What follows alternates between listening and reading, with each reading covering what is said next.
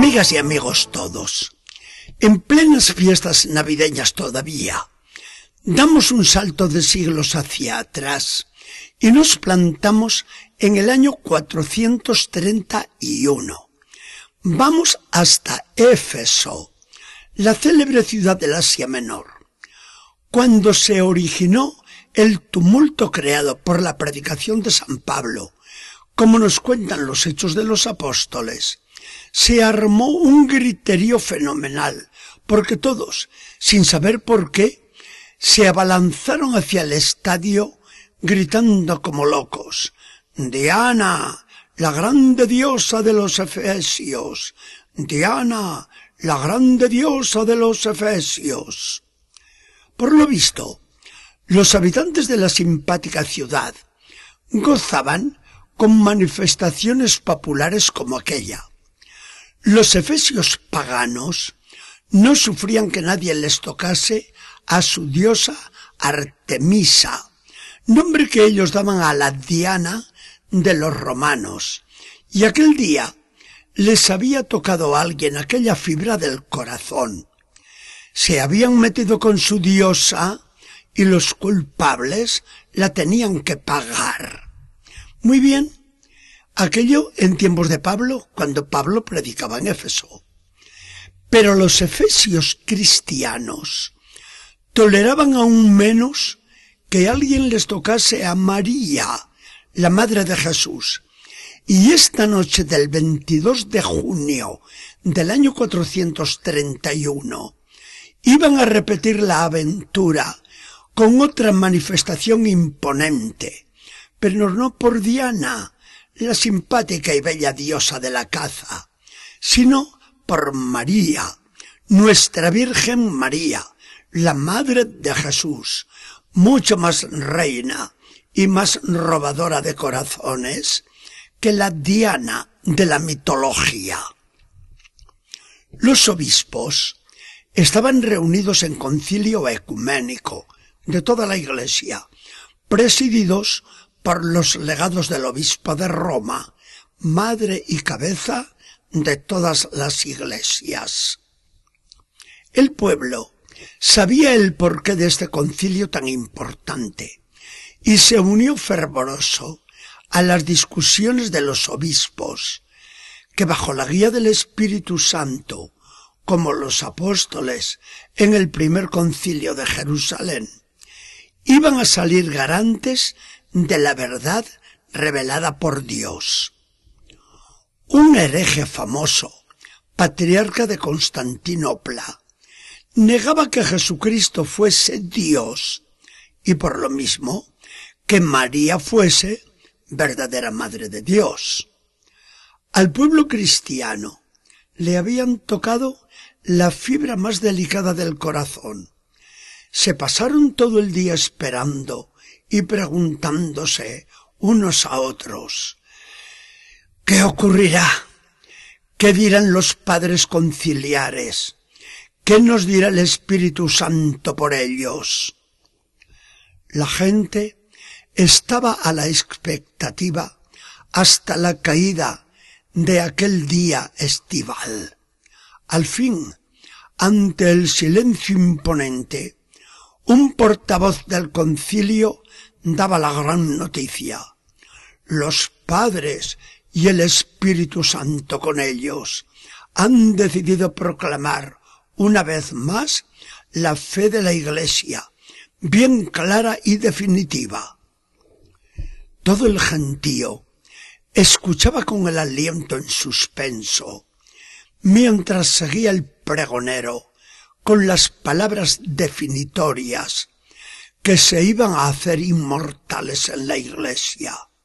Y decía, si alguno niega que Jesús, el Emanuel, el Dios con nosotros, es verdaderamente Dios, y por lo tanto niega también que la Santa Virgen sea verdadera Madre de Dios, porque, según está escrito, el Verbo se hizo hombre, ese tal que sea anatema, excomunión y maldición sobre él. El pueblo estalló en aplausos indescriptibles, prendió miles de antorchas y acompañó por todas las calles a los obispos hacia sus casas, gritando sin cesar y cada vez más enardecidamente, María, Madre de Dios, María, Madre de Dios, hoy como ayer y lo será siempre. Dejemos a los manifestantes de Éfeso que sigan en su locura mariana. Con este hecho, conservado amorosamente por la historia, confesaron aquellos cristianos la fe de la Iglesia en la maternidad divina de María, porque esta ha sido siempre la fe de la Iglesia desde el principio, creída y vivida por todos los cristianos antes de que se separasen las iglesias. Nosotros la recordamos en este día primero del año, al celebrar con toda la iglesia la solemnidad de María, Madre de Dios. Con esta fiesta tan hermosa se abre el año nuevo que Dios nos regala.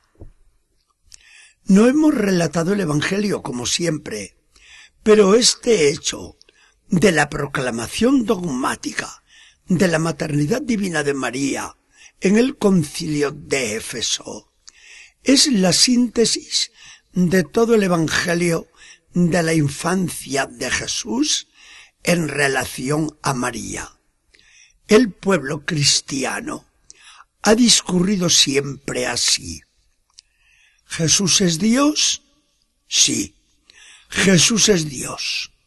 Esto es cierto. María entonces es madre de Jesús? Sí, también es cierto. Entonces María, la madre de Jesús, es madre de Dios. Un razonar tan sencillo lo entiende cualquiera que discurra y tenga el don de la fe, como todo nuestro pueblo cristiano. Quien lo negare sería por no querer discurrir y lo peor porque habría perdido la fe en la palabra de Dios. Al confesar la maternidad divina de María, tributamos una gloria inmensa a Dios Padre, que ha querido compartir su paternidad divina con María, verdadera madre de su Hijo hecho hombre. Al llamar a María Madre de Dios, confesamos que Jesús es verdadero Dios y todo el honor que rendimos a María va a parar sin más a la divinidad de Jesús el Hijo.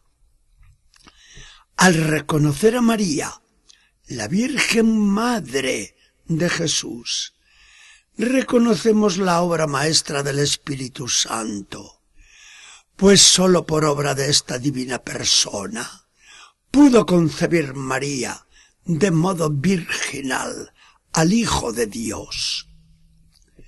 Al proclamar a María, Madre de Dios, hacemos la profesión más grande y más fundamental de nuestra fe, a saber, que Jesús es Dios verdadero y hombre verdadero.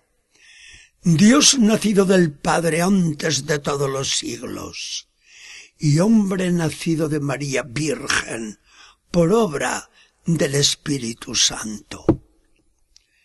Al creer en la maternidad divina de María, vemos cómo la Virgen viene a ser la medianera más natural entre nosotros y Jesucristo.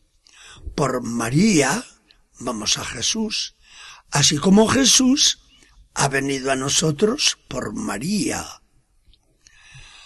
Oh María, Madre de Dios, comenzamos el año proclamando la mayor de tus grandezas. Danos tú, en cambio, el mayor de los amores, el amor a Jesucristo tu Hijo. Con ese amor y con tu protección, qué buen año nos espera. Que el Señor nos bendiga y nos acompañe.